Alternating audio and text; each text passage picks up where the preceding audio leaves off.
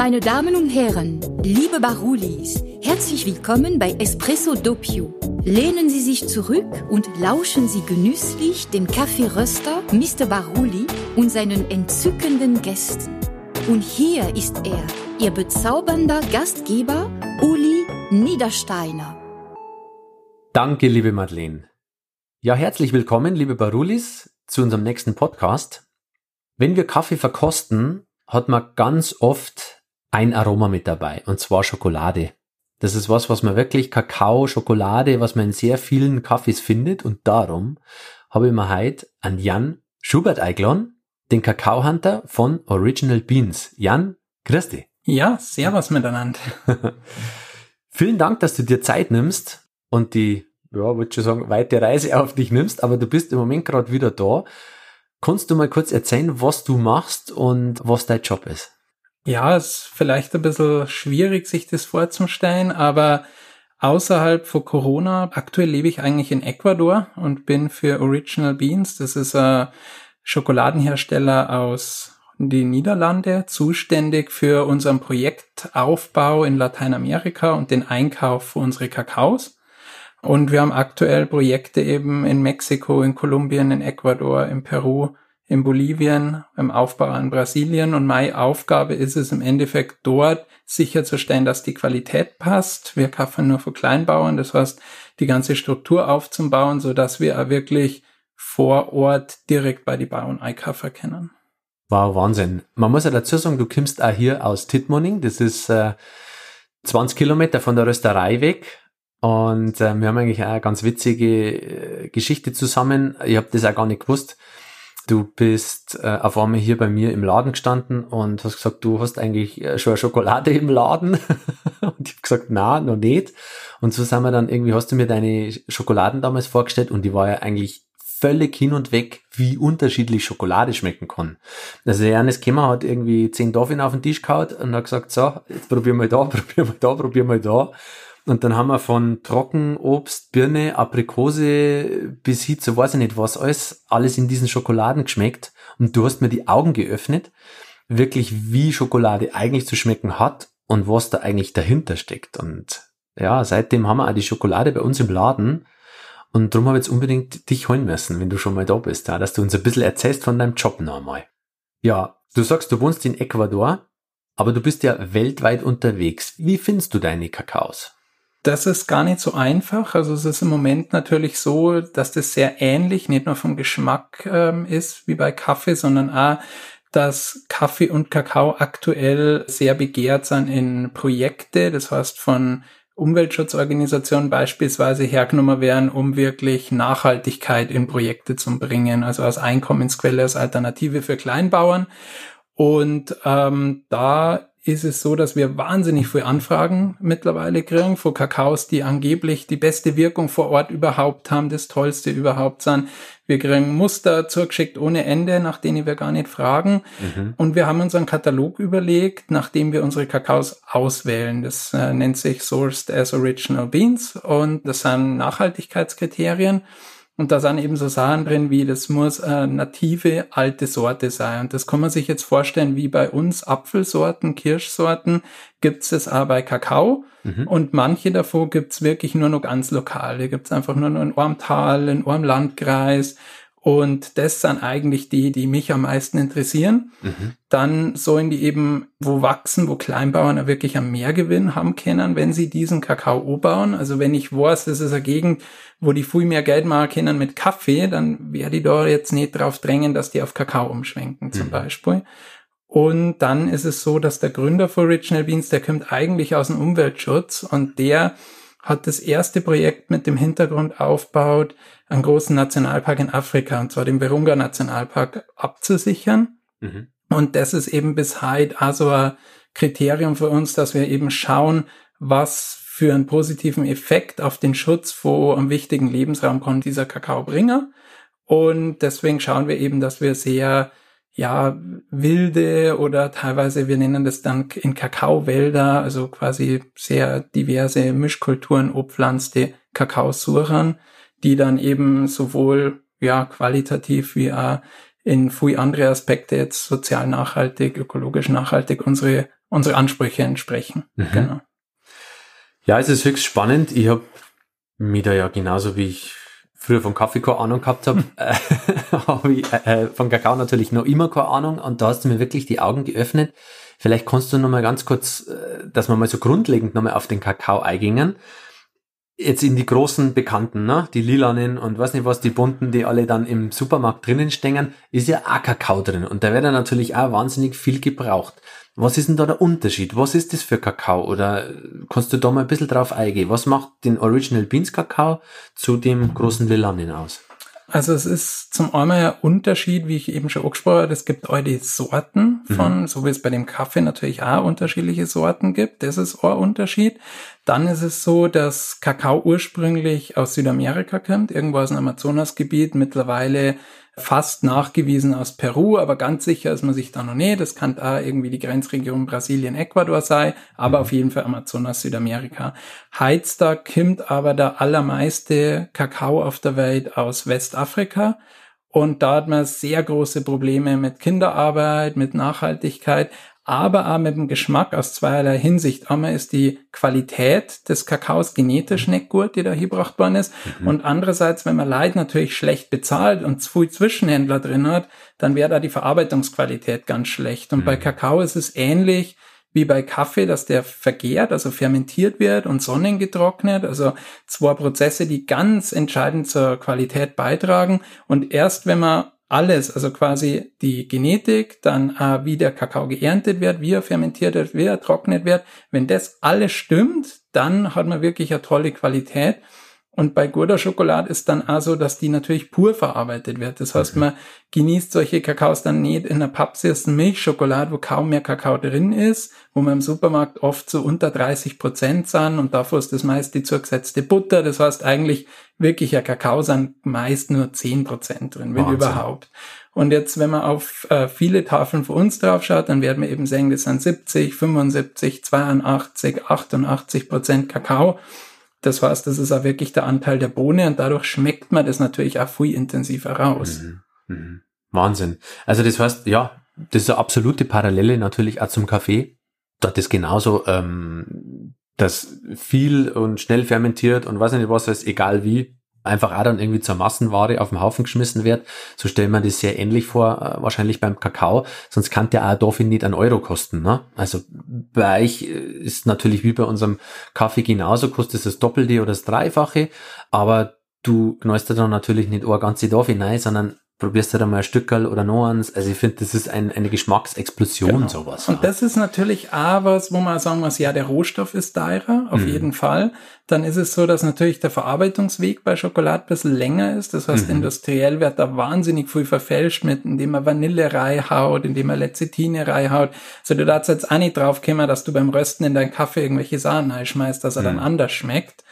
Und dann ist natürlich nur so, dass in Industrieschokolade der meist, der größte Anteil ist Zucker. Und Zucker mhm. ist nach wie vor sehr, sehr günstig. Das heißt, je hochwertiger Schokolade wird, das heißt, je purer, also je weniger Zutaten sie hat und je höher der Anteil vom Kakao, dann wird sie automatisch eben auch nur mal teurer. Und wenn dann der Rohstoff schon mal das Doppelte kostet, dann ist es eigentlich völlig normal, dass so eine Schokolade eben einmal schnell erst drei, vierfache kostet von mhm. dem, was man im Supermarkt günstig kennt. Ja. Hm.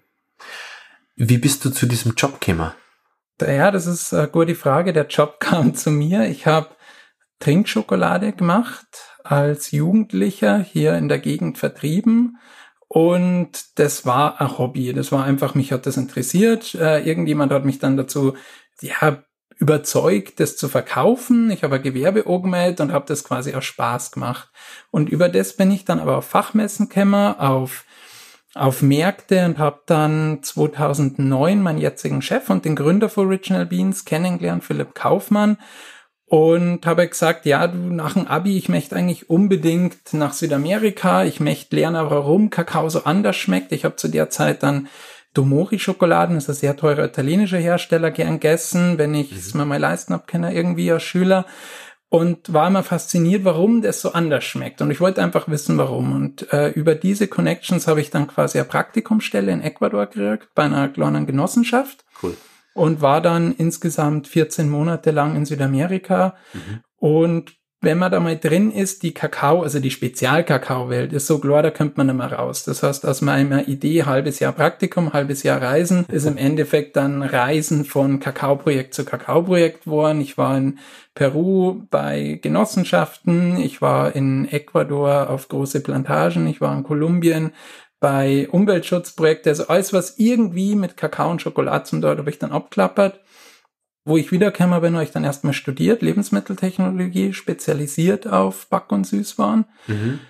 Und habe nebenbei dann angefangen für Original Beans Werbung zu machen und die Dorfin zum Verkaufen. So haben wir uns, glaube ich, dann kennengelernt. Ja, ja. War auf Messen für die. Die Firma ist nebenbei gewachsen. Die ist 2009 eben erst gegründet. Das heißt, zu dem Zeitpunkt war das dann alles noch ziemlich neu. Und ich habe dann das Glück gehabt, dass wir in meiner Studienzeit, in denen ich vier Jahre so stark gewachsen sind, dass eigentlich das, was ich davor quasi aus Volunteering und Hobby begonnen hat, danach halt ein fester Job geworden ist. Wahnsinn. Also praktisch direkt von der Schule ab in die Plantagen und eine krasse Karriere hingelegt. Also ich glaube, es gibt da tatsächlich wenige Leute, die das so exzessiv weltweit betreiben wie du. Also wenn ich die Urlaub oder wenn ich dir schreibe, dann bist du da oder da oder da. Und jetzt zufällig mal da. Also da habe ich jetzt gerade Glück. Ich kann mich nur erinnern, du hast mir von einem Kakao erzählt, wo, wo ich die Geschichte so abgefangen gefunden habe, dass der irgendwie auf nur einer Insel war, wo nur Vögel leben oder irgendwie sowas. War das die Beni Harvest? Nee, es ist nicht Ohrinsel, sondern es sind, genau, es sind Allgemeininseln. Und zwar ist es so, dass das ist eigentlich einer der ursprünglichsten Kakaos überhaupt. Das ist eine Wildernte in Bolivien. Mhm. Und es gibt da eben ein Delta vor dem Beni, wer die ganze Region horst, aber das ist ein Zulauf vom Amazonas. Mhm. Und der wird regelmäßig überschwemmt. Und dann in dieser Savanne hat man nur nur Inseln und wir nennen das die einzigen Kakaoinseln auf der Welt weil eben dort dieser Kakao wächst, den man aus Wildkakao eingestuft hat, weil er von heutiger Kultur niemals bewirtschaftet wurde. Mittlerweile weiß man durch neue Forschung, dass wahrscheinlich vor vielen, vielen tausenden Jahren irgendjemand mal angefangen haben muss, den O zum bauen.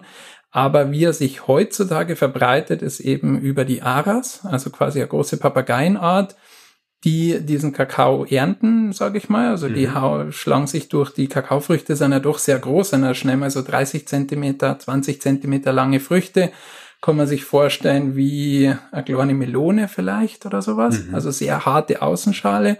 Und dann fressen sie sich quasi in die Schale rein und innen hat man Früch, äh, Bohnen, die sind von sehr viel Fruchtfleisch umgeben und die essen dann dieses Fruchtfleisch und spucken die quasi wieder ab. Und dadurch, dass die Fliegen kennen, haben die das natürlich dann von Insel zu Insel verbreitet. Und so hat man halt natürlichen Waldbestand auf diese Inseln, der teilweise zu zehn Prozent aus Kakao besteht, was man jetzt so in einem normalen Wald im Amazonas niemals finden darf. Also wahnsinnig hohe Bestandsdichte an wilde Kakaobäume durch. Mhm. Ja, Aras, genau. Mhm. Ja, und die schmeckt unfassbar. Also das ist wirklich eine meiner Lieblinge. Die hat einfach eine wahnsinnig schöne Fruchtnote was hat die? die ich glaube so, so, so Birne, äh, Trockenobst, genau, es ist Aprikose, eher Trockenfrucht. Ja? Das ist ja. eine der wenigen Schokoladen, wo man, ich glaube, das ist wieder mal eine Parallele zum Kaffee. Also ich bin jetzt nicht der Kaffeeexperte, aber ich schmecke ganz gut. Da, da die sagen, es ist aber im Kaffee schwierig, dass man Frucht ohne Säure hinkriegt. Also mhm. viel fruchtige Kaffees sind automatisch dann sauer. Und bei Schokolade ist das sehr ähnlich. Wir haben auch sehr tolle, fruchtige Kakaos, die dann aber oft gleich so krass ins Saure gängen. Und ja. bei der ist eben nicht so, sondern da ist das ganz es ist eher lieblich, das ist sehr rund, das hat so was Honigmäßiges vom Süßen, aber ist trotzdem ein bisschen fruchtig und das findet man selten. Und in dem Fall ist das natürlich für uns das Optimale, wenn wir direkt an einem riesigen Waldschutzreservat an indigene Gemeinden und ländlicher Bevölkerung quasi alternative Einnahmequelle geben können, indem man einfach, wie wenn man bei uns, weiß man, es ist dann wissen die da die nächsten drei Monate oder zwei Monate, ist sehr beschränkt, das Kakaosaison, dann fahrt man da mit dem Kanu raus auf diese Inseln und sammelt es und hat durch den Preis, die der mittlerweile erzielt auf dem Weltmarkt eben durch Unternehmen wie uns und auch ganz viel ganz kleine Schokoladenhersteller, die jetzt anfangen, so daheim in der Küche irgendwie fünf Kilo Weiß Schokolade zu machen, mhm.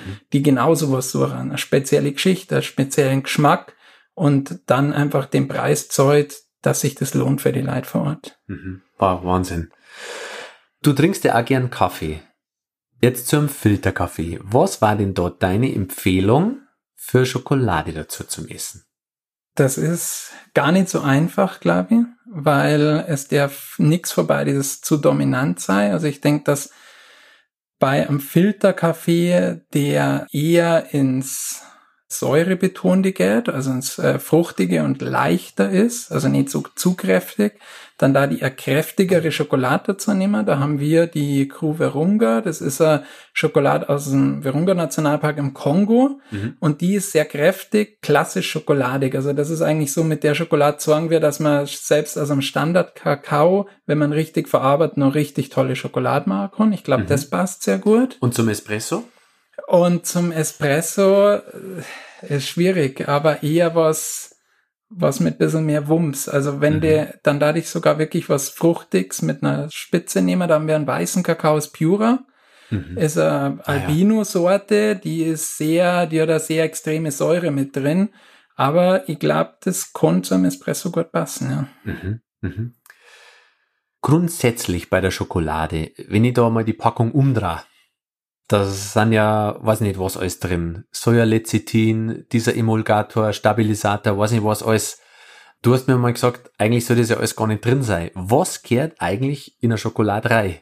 Also eigentlich kehrt in eine richtig gute Schokolade rein Kakao und Zucker und sonst gar nichts. Zwei Zutaten. Ja, wobei natürlich der Kakao in zweierlei Sachen auf der Verpackung auftauchen darf, und zwar mhm. aus Kakaobutter und aus reine Kakaobohne. Es liegt einfach daran, was man unter 75 Prozent kommt, dann braucht man im Zucker aus zum Lösen sozusagen ein bisschen mehr Fett und dann tut man noch Kakaobutter dazu. Aber mhm. das soll halt eben Kakaobutter sein und kein anderes Fett. Und dann hat man sozusagen drei Zutaten, Kakaobohne, Kakaobutter und Zucker, aber mehr braucht man nicht. Und jetzt möchte ich aber auch keinem verbieten, eine Milchschokolade zum Essen. Natürlich ist auch was Gutes, ist genauso wie ein guter Cappuccino eben trotzdem nur ein guter Kaffee sein kann. Es mhm. ist halt einfach ein bisschen was anderes. Und da ist natürlich dann noch Milchpulver drin. Aber was eigentlich gar nicht geht, meiner Meinung nach, ist Vanille, weil Vanille überdeckt Geschmack und es ist, also jetzt gerade so bei mir, wir sind drei Leute im Team, ich mache meine Arbeit nicht allein, ich habe eine Kollegin in Afrika, ich habe einen Kollegen, der dauerhaft in Europa ist und uns ein bisschen unsere Büroarbeit macht. Und wir machen einen Haufen Arbeit, um genau die Kakaos auf der Welt zu finden, die am besten schmeckern und lernen die Bauern vor Ort, dass man das gescheit umbaut und gescheit fermentiert und trocknet, haben wir Speziallager, dass die ihren Geschmack nicht wieder verlieren. Und wenn ich dann am Schluss wieder Vanille reinhau, das war eigentlich quasi eine Frechheit für die Arbeit, die ich mal vor Ort mache. Also das ähm, lasst mir dann bitte so pur wie möglich. Was hat's mit dem Sojalecithin? Das lese ich auf jeder Standardschokolade. Warum ist das drin? Ähm, Lecithin, es wird immer behauptet, es ist ein Emulgator, aber Emulgatoren sind eigentlich dafür da, dass man fettlösliche und wasserlösliche Substanzen verbindet und eigentlich eher eingesetzt, wenn das nicht geht. Das darf aber heißen, dass eine Schokolade ohne Emulgator nicht funktioniert. Das stimmt aber nicht. Kakaofett und nicht Kakaofett, das verbindet sich ja ohne Emulgatoren. Allerdings kann man es dann langsamer abfüllen, man kann es langsamer erkalten lassen. Sie ist nicht ganz so wärmestabil, wenn man es jetzt in der Sonne vergisst, im Auto oder so. Aber wirklich brauchen tut man es nicht und deswegen lassen es wir einfach weg, weil es in die aller, allermeisten Fälle aus Soja hergestellt ist und wir, glaube ich, mittlerweile doch ganz gut über die großen Umweltprobleme von Soja Bescheid wissen und das heißt, wir müssen einfach ein bisschen langsamer arbeiten, ein bisschen länger arbeiten bei der Schokoladenherstellung und dann können wir das einfach rauslassen. Siege schon wieder eine Parallele eigentlich definitiv zum Kaffee. Es ist ja auch dann sehr ähnlich. Es ist einfach die Zeit, ne? Und Zeit kostet natürlich ein Zeit Hersteller immer sehr viel Geld. genau. Und drum rösten wir ja auch einen Kaffee, ich sage jetzt mal 12, 13, 14, 15 Minuten. Und da hat natürlich ein großer Industrieröster schon zwei, drei Chargen durchgejagt da. Das ist ähm, Genau, und genau so ist es mit Lecithin auch. Man mhm. braucht länger, um das in einem Werk, in einer kleinen Manufaktur hin und her zu pumpen. Ich brauche es länger, um es in die Dorfe abzufüllen. Mhm. Ich muss ein bisschen länger vielleicht auch konchieren. Das ist der Prozess ganz am Schluss vor der Schokoladenherstellung, wo man die Schokoladen einfach rührt, dass sie die Aromen besser entwickeln. Das geht heutzutage in der Industrie meistens in 30 Minuten bis zwei Stunden, dass man das irgendwo schnell in ein Gerät, das eher Waschmaschine ist, wie ein Conche, irgendwie durchschleudert. Und wir brauchen halt schon mal schnell 20 Stunden, dass wir mhm. das einfach nur rühren. Und dann brauche ich aber da Cholecithin. Mhm. Ja, es ist immer wieder spannend. Ne? Zeit bringt einfach bei den meisten guten Lebensmitteln auch Geschmack. Ob es jetzt beim Bier ist oder bei der Schokolade oder beim Kaffee.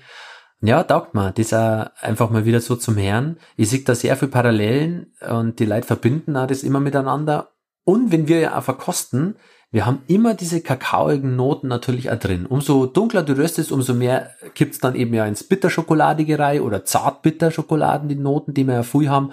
Gerade bei uns der Gentleman's Blend oder der, der Heavy Metal, ganz tiefe Zartbitterschokoladen. Und dann muss ich mir immer beim Verkosten an die Dinge.